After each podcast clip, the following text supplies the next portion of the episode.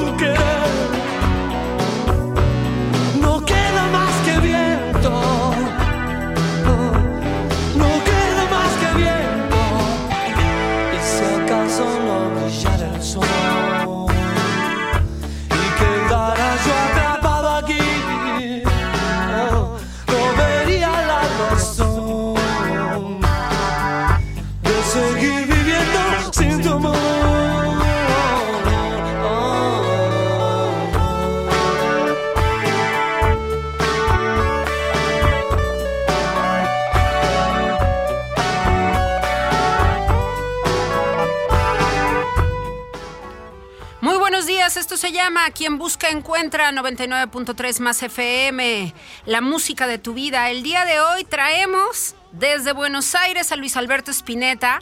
Él nació un 23 de enero de 1950, falleció un 8 de febrero de 2012, cantante, guitarrista, poeta, escritor y compositor argentino, considerado uno de los más importantes y respetados músicos de Argentina, Latinoamérica, del habla hispana, por toda esta complejidad lírica, instrumental y poética de sus obras musicales. Lo vamos a estar revisitando el día de hoy. Qué tremendo personaje, el flaco Spinetta con nosotros en el eje musical. Y el día de hoy tenemos una mesa, oiga, vamos a ofrecerle una discusión, una revisión y sobre todo una conversación para poder comprender todavía más cuál es la situación de nuestro país en materia de salud mental y también que vayamos encontrando sentido en lo que nos van a decir los expertos que tenemos en la mesa el día de hoy, sobre todo para que sepamos cómo atendernos, cómo atender a nuestros familiares, cómo poder discernir cuando alguien necesita ayuda, cuál es nuestro papel, cuál es el de las instituciones, porque el tema de la salud pública ya lo hemos dicho, la salud mental es otra pandemia en paralelo a lo que ha venido ocurriendo con el COVID y ahora con la influenza también y con todo lo que nos está pasando. Así que yo le agradezco muchísimo a la psicóloga Marina Mazatán que esté con nosotros. Ella es terapeuta y ya está aquí en la mesa. Querida Marina, gracias por la visita de nuevo. Hola, buenos días. Encantada de estar aquí. Gracias por la invitación, Eva. Eh, me encanta tu programa y me encanta el nombre que tiene tu programa. El que busca encuentra.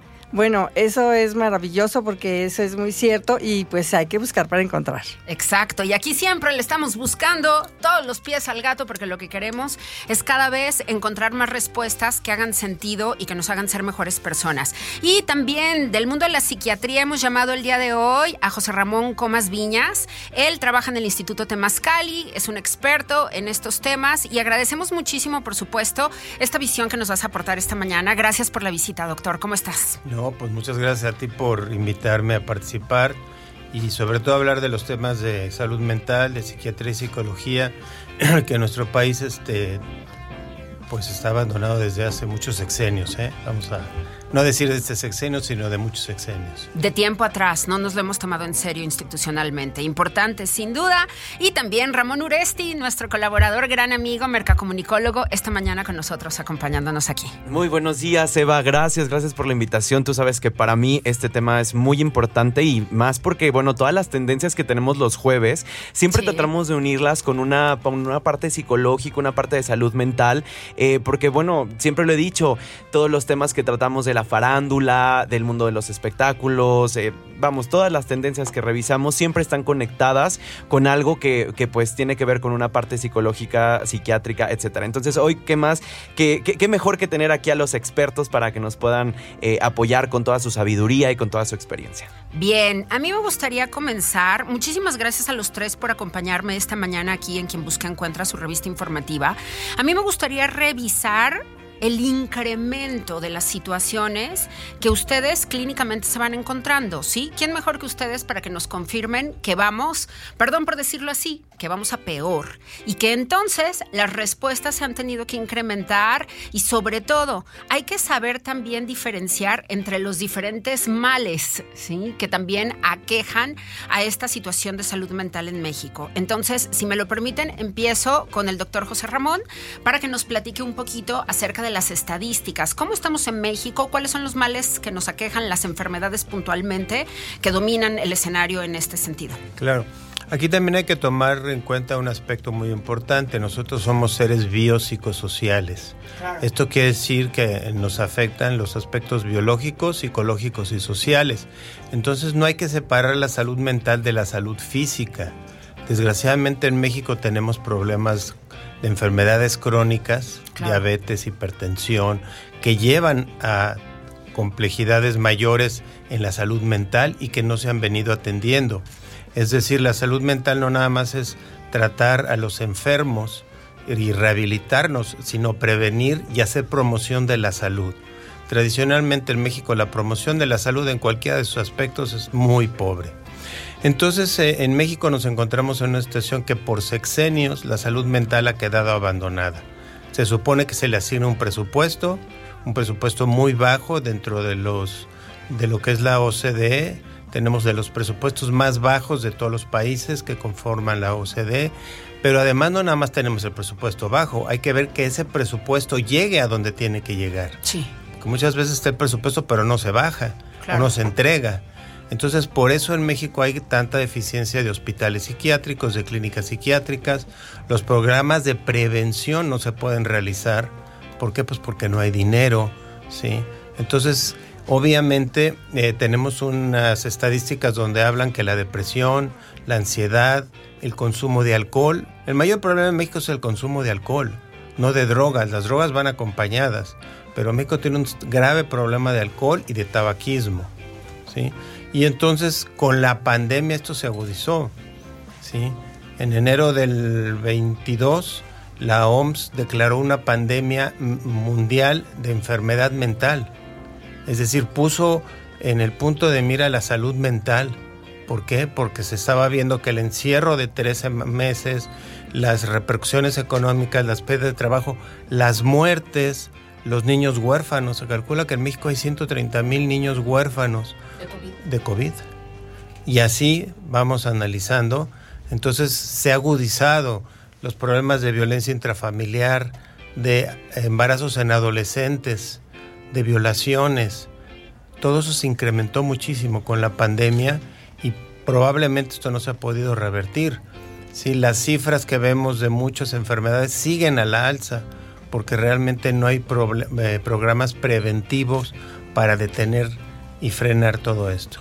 Bien, importante entonces saber que no solamente no hemos avanzado, sino que además no terminamos de entender cómo tratar cada una de estas situaciones que además se han venido multiplicando con la pandemia y que no se han atendido de manera institucional. No hay más presupuesto, no hay más atención en la salud pública, no sabemos si realmente está llegando a los rincones, ¿no? En las zonas urbanas de repente nos encontramos con algunas posibilidades, pero siguen estando ah, sin tratamiento y sin atención la mayoría de las zonas rurales en México, ¿sí? Si con trabajos tenemos una unidad de salud en algunas regiones, menos, no, no, no, siempre, y, y muchas veces más bien no están incluyendo además a la psiquiatría y a la psicología como parte de esta atención que debería de estarse, ahora sí que acomodando, que debería estar penetrando todas las zonas de nuestro país. Marina Mazatán, en tu experiencia desde el consultorio, ¿qué es lo que ha venido pasando después de la pandemia? Sí, seguramente la pandemia a ti también te trajo otras dinámicas con tus pacientes, pero ¿cómo sientes nuestra comunidad? ¿Sí? ¿Y qué tan abiertos somos a poder pedir ayuda? Porque vemos muchas personas que somos muy malas para levantar la mano y decir, creo que necesito ayuda.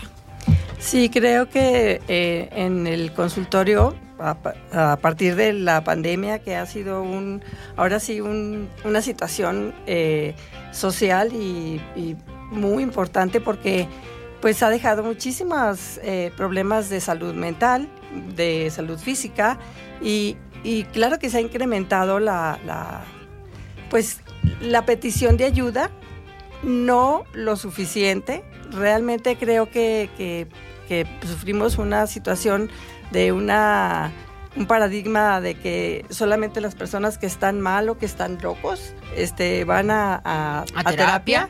Y entonces eh, creo que eso mm, realmente limita mucho el decir yo quiero, yo necesito la ayuda. Afortunadamente, eh, por ejemplo, los jóvenes ya tienen otra perspectiva que sí ayuda. El problema eh, actual es que realmente sí es como muy difícil que las personas acepten que necesitan ayuda. ¿Y por qué es difícil que lo acepten? Pues simplemente porque hay una gran dificultad para entender qué es lo que está pasando conmigo.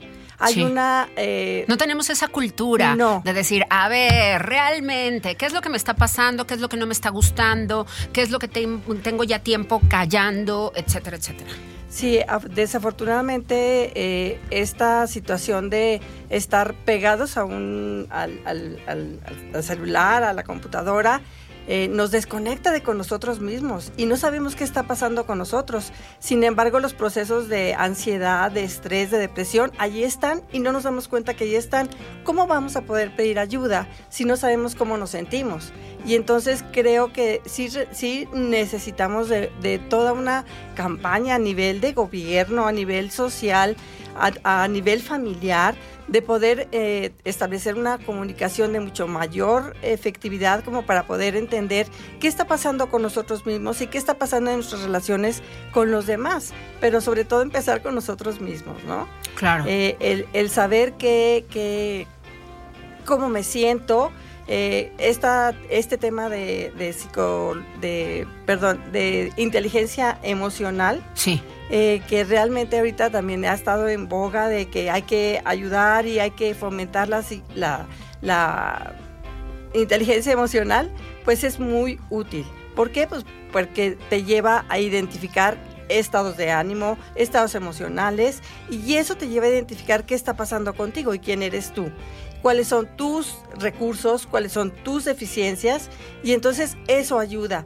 Pero realmente no hay esa, no hay esa cultura a nivel eh, macro de que se pueda estar trabajando con eso, ¿no? Ahora, afortunadamente, yo creo que los profesionales en esta área realmente estamos muy preocupados y, estamos buscando la manera de, llevar a, la mayor parte de la, población toda esta cultura de atención a, a nivel emocional y a nivel físico, como dice el doctor, esto es eh, algo biopsicosocial y tenemos que atenderlo en todas las áreas, ¿no? Bien. Licenciada, una pregunta. Ahorita que mencionaba los jóvenes, obviamente sí tenemos un poco más de apertura en este sentido por lo que, pues, lo que hemos vivido, las generaciones. Eh, aquí yo encuentro algo, eh, sobre todo tanto en mi persona como en muchos otros amigos o compañeros, que cuando queremos tener atención eh, psiquiátrica o psicológica, levantamos la mano y entonces tenemos a generaciones, hablo de papás, de, de personas más adultas, que están más renuentes a que se acuda a terapia porque era algo que en su momento pues ellos no, pues no, no, no compartían o que la, típica frase de eso es algo nuevo, en mis tiempos no se veía. Entonces, ¿cuál podría ser una recomendación para los jóvenes que quieren tomar terapia y que no pueden acudir por cuestiones financieras y que sus papás no los apoyan? O bien para los adultos que nos están escuchando y están viviendo esa parte de no entender que los jóvenes precisamente necesitan eh, esta parte ¿no? de atención psicológica o psiquiátrica. Sí, yo creo que la atención va hacia los adultos y hacia los jóvenes. A los adultos, como bien dices, eh, realmente desarrollar y, promover esta conciencia de atención a la, a, la, a la, persona, a la parte emocional, a la parte intelectual de, de, sí mismos y de sus hijos o de los jóvenes, ¿no? Yo creo que eh, se necesitan, sí, campañas y, creo que es importante que el gobierno tome, eh, ahora sí que, pues, cartas. en el asunto para poder empezar a trabajar en esta parte, ¿no?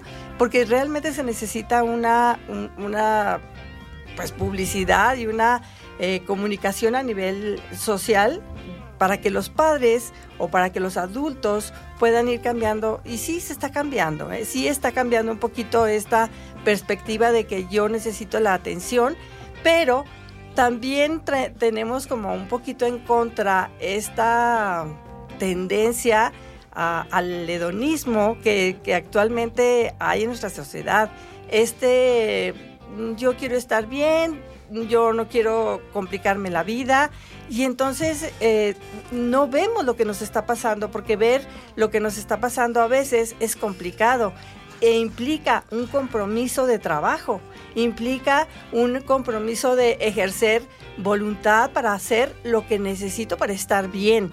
Pero si no lo vemos, que es esta parte de, evasión, yo creo que esta, ahorita nos estamos enfrentando mucho a esta situación de evasión. Eh, ¿qué, hace, ¿Qué nos hace el celular? Estar eh, eh, estar atentos a cosas que no son mías, a cosas del exterior y, me, y eso me aleja de mí mismo, me aleja de lo que yo, yo necesito como persona. Y entonces el, hecho de enfrentar situaciones complicadas como la que estamos pasando ahora actualmente después de la pandemia, que todos sufrimos eh, situaciones de estrés y que esto luego se convierte en depresión, y que entonces no queremos ver eso, no lo queremos porque no es agradable. Entonces creo que sí es importante esta promoción de salud mental a, todos los niveles, a nivel familiar, a nivel escolar también. En las escuelas también se puede promover mucho toda esta, esta cultura de atención a la persona en todos los niveles, a nivel integral, ¿no? Creo que eh, el, el hecho de estar atentos a, lo que me está pasando y atender lo que yo necesito hacer para estar bien es importantísimo. Bien, ¿tú estás de acuerdo, doctor José Ramón Comas, con esto que dice Marina? Estamos entrando o ya entramos en una modalidad de no querer saber lo que nos pasa internamente de una u otra manera y aprovechamos la tecnología justo para evadir estas situaciones. Bueno, en parte todos los humanos utilizamos mecanismos de defensa para no enfrentar el dolor, la angustia, la depresión. Sí, eso es lo normal. Pero este, yo creo, y aprovechando la pregunta, eh, que sí hay instituciones que pueden dar ayuda. Es decir, hay servicios para gente que no tiene el recurso de la Secretaría de Salud, del ISTE, del Seguro Social, donde hay psicólogos, hay psiquiatras. Desgraciadamente no hay el número adecuado Sí, porque tú pides una cita para un psiquiatra en el Seguro Social y te la dan a seis meses. Entonces, imagínate, pues, no te puedes esperar seis meses. Pero en fin, hay que buscar las instituciones, ¿no? El Instituto Temascali, en fin, sí hay, pero hay que buscarlo. Ahora, este, esto de la, de la tecnología tiene sus pros y sus contras, porque gracias a, la tecnología, pues en la pandemia pudimos atender pacientes a través de WhatsApp o de Zoom. Entonces eso también no los dejó desprotegidos. Y en un país como en Estados Unidos, donde todo mundo pues depende de un seguro, los seguros empezaron a pagar las consultas a través de, plataformas porque es necesario que el paciente, y eso le ayuda mucho al paciente porque ya no tiene que desplazarse. Claro. Sí, es mucho más cómodo, es como los que ya no quieren regresar a trabajar a la oficina. ¿sí? Toda la tecnología tiene sus pros y sus contras, ¿no? Yo creo que los teléfonos, este, las computadoras, las tablets tienen sus cosas buenas y sus cosas malas. La televisión también, pero todo depende cómo lo utilicemos, ¿no? Entonces se le puede sacar mucho provecho. También se pueden ver cosas que son negativas, pero bueno, depende también el uso que uno le dé. Y por ejemplo, establecer reglas en la familia, ¿no? A la hora de la comida, por ejemplo, nadie nadie ponen una cajita o las ponen todos los celulares y entonces se puede disfrutar de 10, 15, 20 minutos de comer o cenar, porque bueno, en una ciudad como esta muchas veces el papá no llega a comer o la mamá no llega a comer. Bueno, pues a cenar sin celulares. Entonces hablar ese rato y eso es muy importante, ¿no? Pero sí, este, las campañas eh, que, que se tienen que hacer son desde las escuelas y para que tengamos el éxito que tuvo Islandia. Islandia tiene un problema de alcoholismo muy severo, ¿sí? Entonces, ¿qué decidió Islandia? Hacer programas preventivos en las escuelas, pero incluyendo a los papás y a los maestros, con expertos en prevención. Y del 20% de problema de salud por alcohol lo bajaron al 6. Wow. Pero es en primaria. En primaria, Hicieron claro. una intervención directo. Pero hay que involucrar a papás. Sí. Porque luego hay muchos papás que tienen problemas con, la, con el alcohol o con drogas o problemas de pareja. Entonces hay que involucrar a los papás. Claro. está muy bien. El Instituto Temascali se ha dedicado a hacer eh, muchas campañas en las escuelas, ¿sí? Entonces involucrar a los papás e involucrar a los maestros es muy importante. Claro. Nos toca, y eso es muy positivo, que lleguen al instituto eh, muchachos referidos por la escuela. Claro. Que detectan problemas de conducta, que eh, detectan problemas de adicciones y entonces los mandan al Temazcali. Y tienen que ir y tienen que presentar los documentos de que están siendo atendidos. Y en el, por ejemplo, en el Temazcali tenemos la ventaja de que primero lo ve el psiquiatra, después lo ve el psicólogo y si es necesario la terapia familiar, la terapia de grupo, los grupos de apoyo, para que ese muchacho, dependiendo de los diagnósticos, reciba el tratamiento adecuado. Bien, pues ahí está una posibilidad y aquí en San Luis Potosí, que además lo tenemos aquí relativamente cerca, ¿no? Por Fray Diego de la Magdalena. Y ahorita vamos a dar los datos de cómo se pueden acercar justamente al Instituto Temascali. Nada más que vamos a hacer una pausa, ¿sí? Esto es quien busca encuentra por más FM 99.3. Ya regresamos. Hágame llegar sus comentarios a Pregúntale a Eva. Ahí estamos en las redes sociales. Si usted tiene cuestionamientos, si usted quiere ahora sí que disparar con alguna pregunta a los expertos que tenemos el día de hoy. Tenemos al psiquiatra José Ramón Comas Viñas y tenemos a la psicóloga Marina Mazatán con nosotros en la mesa. Ramón Uresti me acompaña, así que mucho más por conversar de salud mental en este programa. Ya regresamos. Escuchas a Eva María Camacho en Quien Busca, Encuentra. Regresamos.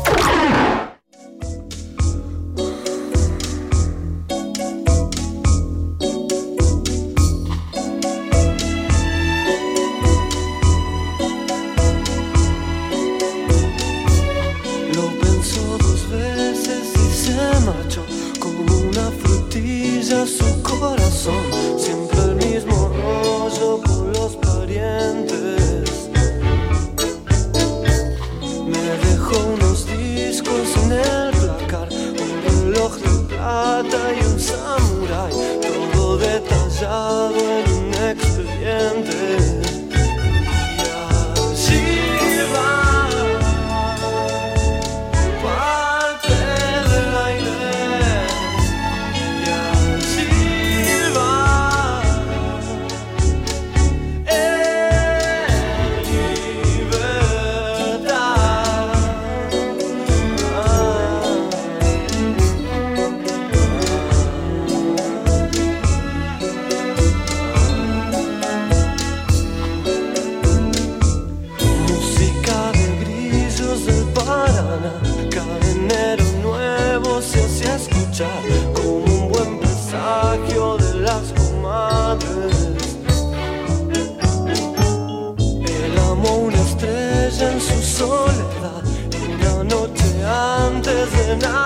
stop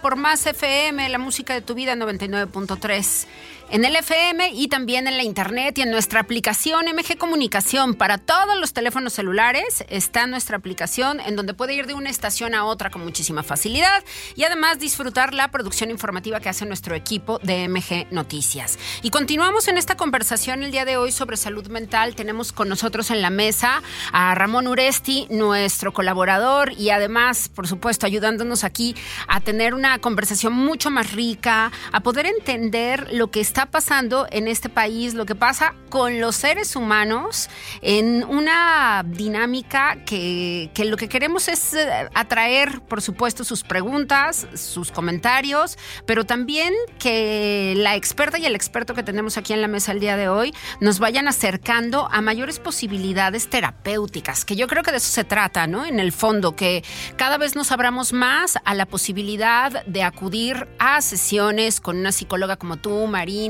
o como contigo, doctor, eh, poder realmente tener esta ayuda que necesitamos. Y entonces una de las preguntas que nos está llegando tiene que ver con la diferencia entre psiquiatría y psicología. Entonces, ¿quién quiere empezar?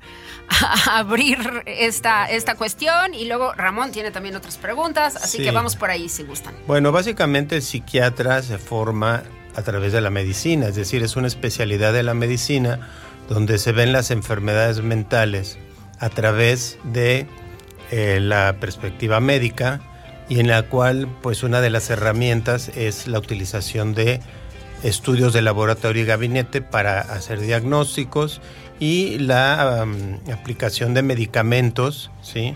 Eh, para tratar los síntomas o la enfermedad que, está, que tiene el paciente. Esa es la parte de lo que sería psiquiatría.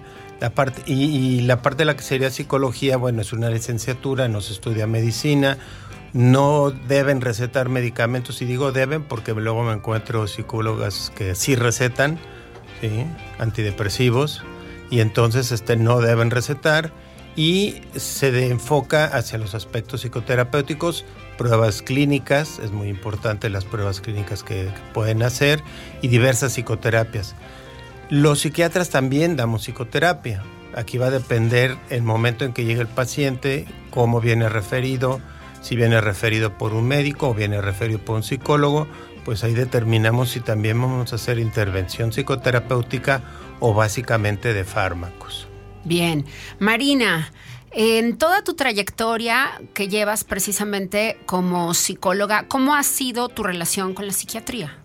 Mira, desde que yo inicié mi trabajo en el consultorio, eh, yo tuve antecedentes de trabajo institucional en donde yo trabajaba en equipo con psiquiatras. Entonces creo que el trabajo de psiquiatra y psicólogo en equipo es muy necesario, indispensable y muy enriquecedor para el paciente y para nosotros como profesionales también. Yo creo que esta parte que menciona el doctor acerca de toda eh, la cuestión médica que nosotros como terapeutas no la trabajamos es muy importante. Sin embargo, la psicoterapia realmente se involucra de, manera muy, muy fuerte en el paciente, ¿no? Eh, o en, la persona que acude con nosotros. Nosotros realmente eh, nos vamos hasta lo más profundo de la persona y cuando eh, trabajamos en este sentido, creo que tenemos resultados muy, muy favorables. yo creo que el temor o la eh, pues el no querer acudir a un servicio psicoterapéutico eh, a veces está mm, como por el temor a que, y no, es que cuánto tiempo voy a ir, o, y, qué, y qué me van a hacer. Y yo creo que de verdad eh, los profesionales ahora tenemos muchísimos recursos. desde, por ejemplo, la terapia breve, yo trabajo con terapia breve en donde se, en donde se trabaja con asuntos muy, muy específicos, muy puntuales, y entonces realmente son muy pocas sesiones. Ahora, cuando tenemos una formación eh, integral, pues obviamente también podemos atender eh, problemas que requieren de mucho más tiempo, de mucho más trabajo y que también requieren de la atención del psiquiatra. Eh, yo les comento que trabajo con, en equipo con una psiquiatra para eh, poder yo canalizar a las personas que requieren de medicamento, porque sí hay ocasiones y, que nosotros tenemos que hacer la diferenciación entre, por ejemplo, una depresión exógena y una endógena. La, la endógena, pues obviamente requieren del medicamento y entonces eh, cuando nosotros podemos atender también la parte médica, de verdad yo les digo a, las, a las personas con las que trabajo, si ustedes están tomando o, apoya, o nos apoyamos con el medicamento, la terapia va a fluir de una manera mucho más fácil y vamos a, lograr los resultados que tú quieres mucho más rápido. Entonces, claro que, que necesitamos un trabajo en equipo, por supuesto. Muy bien, doctor, eh, una pregunta para usted. Eh, bueno, los que hemos pasado por depresión, ya sabemos cuando hay, cuando nos, bueno, cuando volvemos a tener síntomas de depresión, pues ya hay ahí como alguna sensación que decimos, ok, es momento de ir al psiquiatra, es momento de ir al psicólogo. Pero ¿qué pasa con la gente que nunca en su vida ha tenido? ¿Cómo pueden ser estos signos de alerta para poder decir, tengo depresión porque pues obviamente es una enfermedad pues silenciosa, ¿no? O sea que de pronto cambia tu mente y empiezas a sentirte mal, bueno, hay, diferentes síntomas, pero llega un punto en el que hay personas que no saben que tienen depresión. Y aunado a esta pregunta, ¿la depresión solo puede ser tratada con medicamento? Eh, bueno, realmente la depresión, que es la enfermedad mental más común en todo el mundo, dentro de las enfermedades mentales, este, tiene síntomas. Por eso hacemos diagnósticos. Nosotros trabajamos con diagnósticos. Cuando yo me encuentro que un paciente me llega, no, pues es que llevo tantos, o un niño, que es más común en niños, llevo tanto tiempo en tratamiento. Y sí, ¿por qué? ¿Cuál es el diagnóstico? No, pues la psicóloga no me ha dado diagnóstico. Pues no puede ser, porque uno tiene que trabajar en base a diagnósticos. ¿sí? Independientemente de la técnica que se utilice, necesitamos saber un diagnóstico porque es en base a lo que vamos a medicar. La depresión tiene dos síntomas claves para eh, poderla diagnosticar. Primero es la tristeza. Es una tristeza que se puede instalar lentamente o rápidamente, independientemente que haya una causa o no. Hay gente que se pone deprimida sin ninguna causa emocional. Y la otra es el término conocido como anedonia que es la falta del disfrute del placer diario de la vida. Es decir, las cosas que normalmente nos causan placer, un café, una plática, una salida, ya no nos causan placer. Pero como es una enfermedad que afecta a todo el organismo, hay trastornos de sueño, que son muy marcados, trastornos del apetito, generalmente hay pérdida de peso, falta de energía, cansancio, te dicen tengo falta de memoria, pues no, no es falta de memoria, es que la depresión es como un freno en nuestra vida. La pone gris, nos frena y entonces ya no ponemos atención a lo que tenemos que hacer. ¿sí? El querer estar en la cama, no poder trabajar bien. Y entonces lo más común es que le digan, échale ganas, échale fuerza de voluntad. No, pues ya no tendríamos trabajo nosotros, ¿verdad? Sería muy fácil curarse. Entonces aquí es donde hay que hacer el diagnóstico y en base al diagnóstico decir, bueno, este paciente a lo mejor con solamente psicoterapia puede salir, pero si es grave no va a salir o va a tardar más. Vamos a hacer una combinación de los medicamentos. Y una de las cosas que también la gente no va al psicólogo es porque hay un estigma. Yo tengo que resolverlo todo. Yo tengo o tengo miedo a hablar de mis de mis intimidades, ¿no? Me van a juzgar, me van a criticar y obviamente pues un buen psiquiatra y un buen psicólogo nunca van a criticar al paciente. ¿Es más complicado para los hombres que para las mujeres en ese siempre, sentido? Siempre, el hombre siempre tarda más en ir a la consulta médica de todo tipo, ¿eh? De todo tipo. Mándalos al urólogo y no, van. Bueno. ya nada más con eso te digo, ¿no? Si el hombre siempre, estadísticamente en casi todo el mundo, eh, va menos al médico. Aunque también parece ser que la mujer tiene más enfermedades, porque la depresión se presenta en el doble de mujeres que en hombres. ¿Por qué? Por situaciones hormonales, por etapas de la vida que favorecen que se disparen. Y aquí es otro concepto importante que la gente tiene que saber. la, más o menos la mitad de las enfermedades mentales son crónicas. Es decir, van a ser para toda la vida. Si a mí me diagnostican esquizofrenia no me van a curar. Me van a controlar como el diabético. Mm. Si yo tengo trastorno por déficit de atención, entre el 50 y el 60% de los niños diagnosticados lo van a tener de adulto, lo cual significa que van a estar tratamiento de por vida. Puede ser con fármacos, puede ser con terapias, pero van a necesitar tratamiento toda la vida. Hay depresiones crónicas, hay depresiones que se repiten. A lo mejor yo tengo una depresión en mi vida y nunca más, pero hay gente que periódicamente, ¿sí? Los eh, trastornos por adicción, la mayoría son crónicos. Los trastornos alimentarios, anorexia, bulimia, son crónicos. O hay que entender que uno no se va a hacer dependiente ni del psicólogo ni del psiquiatra, sino que tiene una enfermedad crónica que va a necesitar tratamiento a largo plazo.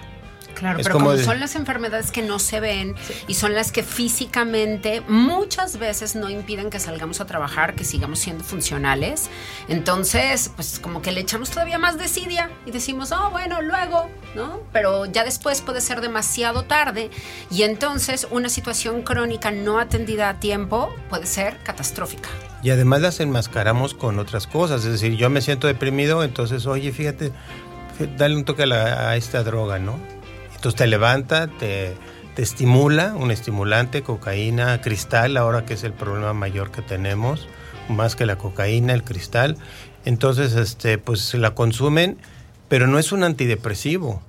Es una sustancia estimulante que te despierta, te alerta, te activa. Pero entonces creen que eso les está quitando la depresión no saben que tienen depresión y empiezan a consumir, a consumir, entonces ya tienen dos enfermedades. Tengo depresión y, adicción. Y adicción a metanfetaminas, ¿no? Claro. O a alcohol. ¿sí? Mucha gente cubre su dolor emocional a través de las drogas, eso es muy común. Ahora, hay muchas personas que Mm, podemos detectar, digo, y no somos expertos, que, pero que podemos ver que hay estos síntomas de depresión, ¿no? Que ya no disfrutan lo que hacen, que están tristes. Pero entonces, si esa persona no acepta que tiene depresión, ¿cómo podríamos ayudarla para poder que, eh, que vaya al psicólogo o al psiquiatra? Esta respuesta me la van a regresar. Me la van a dar después del corte. ¿Sale? Excelente. Vamos y al regreso, por supuesto. Esto es quien busca encuentra. Una pausa. Regresamos. Escuchas a Eva María Camacho en Quien Busca, Encuentra. Regresamos.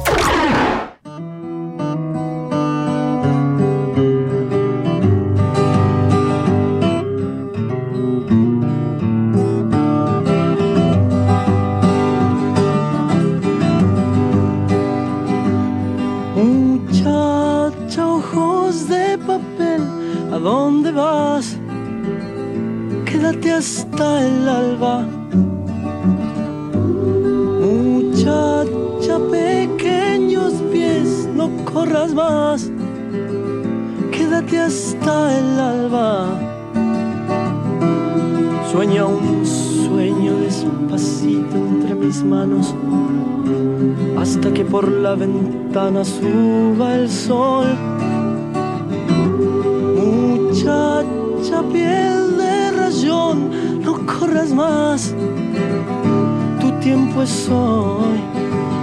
Y no hables más, muchacha, corazón de tiza, cuando todo duerma, te robaré un color. Y no hables más, muchacha, corazón de tiza, cuando todo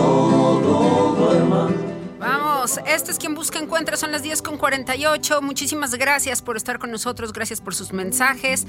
Tenemos a una psicóloga y a un psiquiatra en esta mesa, sensacionales, a Marina Mazatán y a José Ramón Comas. Así que háganos llegar sus preguntas a través de Pregúntale a Eva. Ahí estoy al pendiente de lo que usted me está escribiendo. Y bueno, en el eje musical, el flaco, el padre del rock argentino Luis Alberto Spinetta con nosotros el día de hoy. Él hubiese cumplido años hace un par de jornadas, lo estamos recordando. Y hay preguntas importantes que hay que hacer y que nos están llegando a través de las redes. Justamente, Ram. La que hacemos antes del corte es, hay muchas personas que sabemos, y, vuelvo a repetir, no, no como expertos, sino por síntomas que vemos en la persona de que tiene una depresión, sobre todo después de, un luto, de una pérdida o, bueno, de un evento que, que traumatizó a la persona, ¿no? Pero hay veces que esas personas no, pues no, no acceden a ir al psiquiatra o al psicólogo. ¿Cómo podríamos hacer como familiares? Porque pues a veces nos, bueno, no a veces, siempre nos preocupa, ¿no? Lo que, lo que estábamos viendo. claro. Sí, claro. Mm, desde, bueno, comentaba el, el doctor que las escuelas es un medio muy útil, ¿no?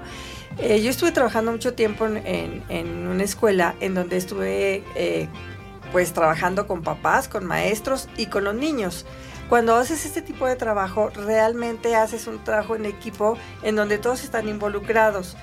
Eh, creo que las escuelas, cuando, cuando empiezan a desarrollar esta cultura de atención eh, psicológica o psiquiátrica, creo que se puede ir como, como multiplicando esto, ¿no? Eh, ahí en el, en el, medio pequeñito en donde yo estuve trabajando, realmente sí se, sí se generó esta, esta cultura de, de, acudir al psiquiatra, de acudir al psicólogo, porque realmente se, se desmitificó esta idea de que ir al psicólogo o al psiquiatra es porque estás loco, ¿no? Entonces, creo que la escuela es una muy buena posibilidad para, para generar esta inquietud y este necesidad de ir al psicólogo o al psiquiatra. Es que estas son de las normalizaciones que sí deberíamos de hacer, ¿no? deberíamos de hacer normal ir con el psiquiatra, ir con la psicóloga o el psicólogo. Yo creo que esto es muy importante, ¿no? Y hay otra inquietud además. Eh, sí, bueno, eh, eh, aunada a esto, eh, aquí hablábamos, bueno, ya de gente más joven, pero cuando es gente adulta la que, la que está presentando este tipo de depresión, em, ¿la depresión se puede curar? Es que por, eso decíamos al principio, es el diagnóstico.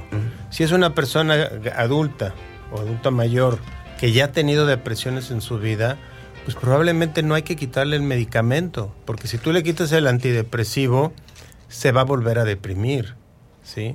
Entonces, hay depresiones crónicas que requieren el medicamento. Eso no quiere decir que sean adictos, ese es lo que se confunde.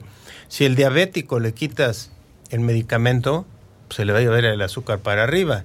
No quiere decir que sea adicto, simple y sencillamente su páncreas no funciona bien y los medicamentos hacen que tenga más insulina en el cuerpo. Los antidepresivos es lo mismo. El estigma mayor de los medicamentos viene de los barbitúricos. Es decir, los barbitúricos de la época de, de los 40, 50, que tuvieron un gran auge en Estados Unidos, sobre todo en Hollywood y California y todo eso, eso sí generaban adicción y generaban muerte por sobredosis.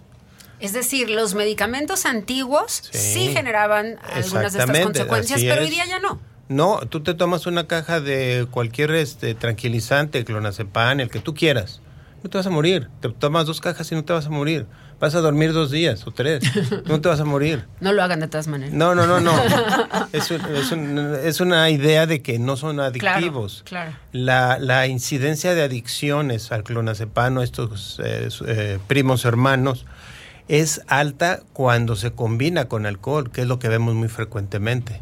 Pacientes alcohólicos que tienen mucha ansiedad, consumen clonazepanes y todo eso es para enmascarar el dolor, la depresión, los traumas de la infancia, ¿sí? Pero realmente eh, tomar estos medicamentos bajo prescripción médica no son adictivos. Y también el 50% de los trastornos de ansiedad son crónicos. Entonces, ¿cómo le puedo yo quitar al paciente el medicamento así de golpe? O decir nada más lo va a tomar dos días si sabemos que es crónico. Esto no invalida la psicoterapia. La psicoterapia le va a dar herramientas para manejar la ansiedad, para manejar las situaciones de estrés. Pero hay momentos en que el paciente lo necesita. Entonces realmente no hay adicción. Adicción es si tomara cada vez más, cada vez más y cada vez más y lo que vemos en los pacientes es que toman una dosis y generalmente se quedan en esa dosis. Y con la psicoterapia y el, ver la mejoría, podemos ir reduciendo la dosis. Bien, pero habrá personas que por su situación crónica tendrán que tomar el medicamento prácticamente por vida. Pues sí, pero den las gracias que hay estos medicamentos, porque si no los hubiera, imagínense cómo estarían los pobres pacientes. claro, y entonces vivirías con un tremendo dolor y con una desazón mucho más grande que, que, el tema de tomarte un medicamento el resto de la vida, ¿no? Así es. Bien, Marina, cuéntanos un poco acerca de cómo hay estas, eh, primero hay que establecer las diferencias, creo yo, ¿no? Nos quedan seis minutos, vamos a aprovecharlos muy bien. A mí sí me gustaría que, volvamos al mapa de las enfermedades más comunes. Entonces, yo quiero preguntarles sobre las diferencias para que lo podamos reconocer en nosotros mismos, pero también en nuestros familiares y amigos. Depresión, ansiedad. Yo sé que están íntimamente ligados. Y por el otro lado, tú lo acabas de decir hace unos instantes, doctor José Ramón, también las enfermedades relacionadas con los desórdenes alimenticios. Entonces, es una cadena que creo que tenemos que reconocer, ¿no? Y justamente poder entender cuál es uno y cuál es el otro también es fundamental. Sí, a mí me gustaría compartir con tu público, Eva María, eh, unos tips muy, muy sencillitos como para ir identificando cuándo necesito ayuda. Eh, el estrés y la ansiedad es, un, eh, es, una, es una alerta. Cuando, real, cuando empezamos a perder la atención, cuando empezamos a perder esa capacidad de responder a, las situaciones que me presenta la vida de manera efectiva, eh, es una alerta, decir, oye, sí, tengo demasiadas cosas que hacer, todo el día estoy trabajando, todo el día tengo cosas. Y una cosa es, yo también quiero hacer una diferenciación entre el estrés y la ansiedad. El estrés es, una, es un proceso que nos, nos mueve, nos despierta, nos pone en la alerta y yo digo, qué bueno que estás, que estás en un estado de estrés porque estás respondiendo a todas las demandas de, de, de tu entorno en donde tienes que responder y atender todo esto, ¿no? Pero el problema cuando el estrés se mantiene durante mucho tiempo, esto pues se convierte en ansiedad. Y el estrés creo que lo saludable es que eh, estés alerta y atento a todo lo que tienes que hacer y luego bajes y descanses. Estos periodos de alerta y descanso son los que nos mantienen saludables. Cuando lo mantenemos, lo mantenemos siempre arriba, pues obviamente se convierte en ansiedad. Ya me gustaría compartir con el público un tip que es muy, muy fácil de identificar. Cuando siempre estamos en el futuro, ¿y qué va a pasar si esto? ¿Y si pasa esto? ¿Y si pasa el otro? Cuidado, ya estás en procesos de ansiedad. Ve a terapia. Ve a terapia porque si, si te atiendes de manera eh, pues inmediata, pues vas a salir muy rápido. Si tú te haces sordo a que no, no, no, todo está bien, yo así soy y tal cosa, este, pues va, vas a tardar, se puede convertir en una situación crónica que no, que nadie queremos que, lo que nos pasa se convierta en, una situación crónica. Entonces creo que hay que atendernos lo más rápidamente posible. Cuando estás en depresión, cuando te vas al pasado y es que a mí me hicieron, y es que me dijeron, y es que te acuerdas que el año pasado me hiciste tal cosa, y hace cinco años me pasó. Entonces, si estás en el pasado, vas a estar triste. Y el, estar triste es una parte, es una emoción que es parte de las emociones normales. Pero cuando no las atendemos, cuando no, no respondemos a ellas de manera efectiva, como darle una salida a la tristeza, darle un encauce y aceptar que estoy triste por una razón, pues entonces si yo la niego, ahí va a estar y se va a convertir en depresión. este desgano, este mm, mm, sueño o pues eh, durante el día o durante la noche insomnio, este, todos son indicadores de, que me dicen atiéndete. Entonces creo que hay que atendernos. Si estoy mucho en el, en el futuro, ansiedad. Si estoy mucho en el pasado, es depresión. depresión. Vamos a terapia, pero ya entonces creo que eso ah, es, muy fácil y yo es una motivación que les quiero dar. Si van a terapia en lo más inmediato que puedan, van a salir más pronto. Claro, y van a sufrir menos. Y van a sufrir menos, por supuesto. Yo, quisiera dar cinco puntos, si quieren apuntarlos, bien, vamos. para que la gente se autocalifique y decida ir o no a terapia. El primero es la felicidad. Me siento feliz, me siento contento con lo que hago, Estoy satisfecho, punto número dos, con lo que estoy haciendo. El punto número tres, soy optimista o soy pesimista con lo que estoy haciendo, con mi vida. Siento que estoy en una etapa de bienestar o no estoy en etapa de bienestar. Y por último, la calidad de vida. Estoy logrando esa calidad de vida.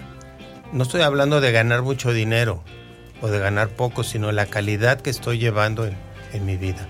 Esos cinco puntos nos hablarían de cómo está mi salud mental y si no están bien esos puntos, pues acudan con un profesional. Si al menos uno no está bien, lo mejor sería Sí, claro. ir a ver qué está pasando. No, van a decir de que ya, ah, no, uno de cuatro, entonces estoy bien. No, Ah, no, porque además, ya. acuérdense, no pierden nada más que el dinero de la consulta y tener una evaluación. Y ya deciden. Claro. A Gastamos más a ahí- veces en otras cosas. Ah, no, claro. No, bueno, en el celular ahora todo el mundo ya tiene celular y, Y todo el mundo celular, está la última cargando. generación y...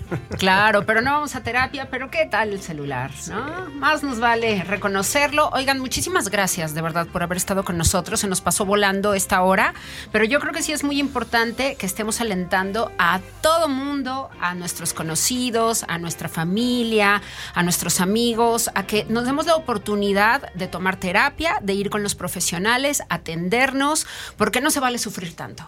Yo creo que hay muchas personas que ocultamos el sufrimiento que nos causan diferentes situaciones y que podemos, como tú lo decías, mejorar nuestra calidad de vida, porque no es calidad de vida estar sufriendo, no es calidad de, vida estar rumiando con rencores, con situaciones complejas que nos han pasado y no salir de eso. Sí, entonces resulta fundamental que nos atendamos. Ram, querido, ¿con qué quieres concluir? Muchas gracias, sí, eh, todo esto nos ayuda mucho y espero que todas las personas que nos escucharon en casa, en oficinas, en el carro, pues puedan tomar acción de, su vida. Ojalá que este año que, estamos empezando, todavía seguimos en enero, ¿por qué no? Aquí les va una idea, pero para regalo de cumpleaños, en vez de pedir algo pues de ropa, algo, no sé, algo material, pidamos una sesión, una sesión con, con, con psiquiatría y psicología para ver cómo estamos. Creo que sería el mejor regalo que pudiéramos pedir en este 2023. Así que anímense y, y pues siempre sepan que no están solos o solas. Bien, muchísimas gracias, doctor José Ramón. Muchas gracias. Muchas gracias. Marina, qué gusto. Gracias de nuevo por la visita. Gracias, María. Un gusto estar aquí con ustedes. Muchísimas gracias. Nos despedimos. Gracias a la producción, gracias a Alejandra en la producción general, Cristian en los controles y una servidora aquí en el micrófono. Y encontrándonos de nuevo, por supuesto, de 7 a 9 mañana en nuestra estación hermana Factor 96.1 en Arriba San Luis, el noticiero que hacemos con bastante buen humor, ¿no? Porque las noticias no tienen por qué ser aburridas. Sí, le damos allí de repente, este, pues al- algunas de las malas noticias del mundo, pero también tenemos buena música y por supuesto los análisis más pertinentes en materia informativa los va a encontrar con nosotros de 7 a 9 de la mañana. Pásela muy bien. Hasta pronto.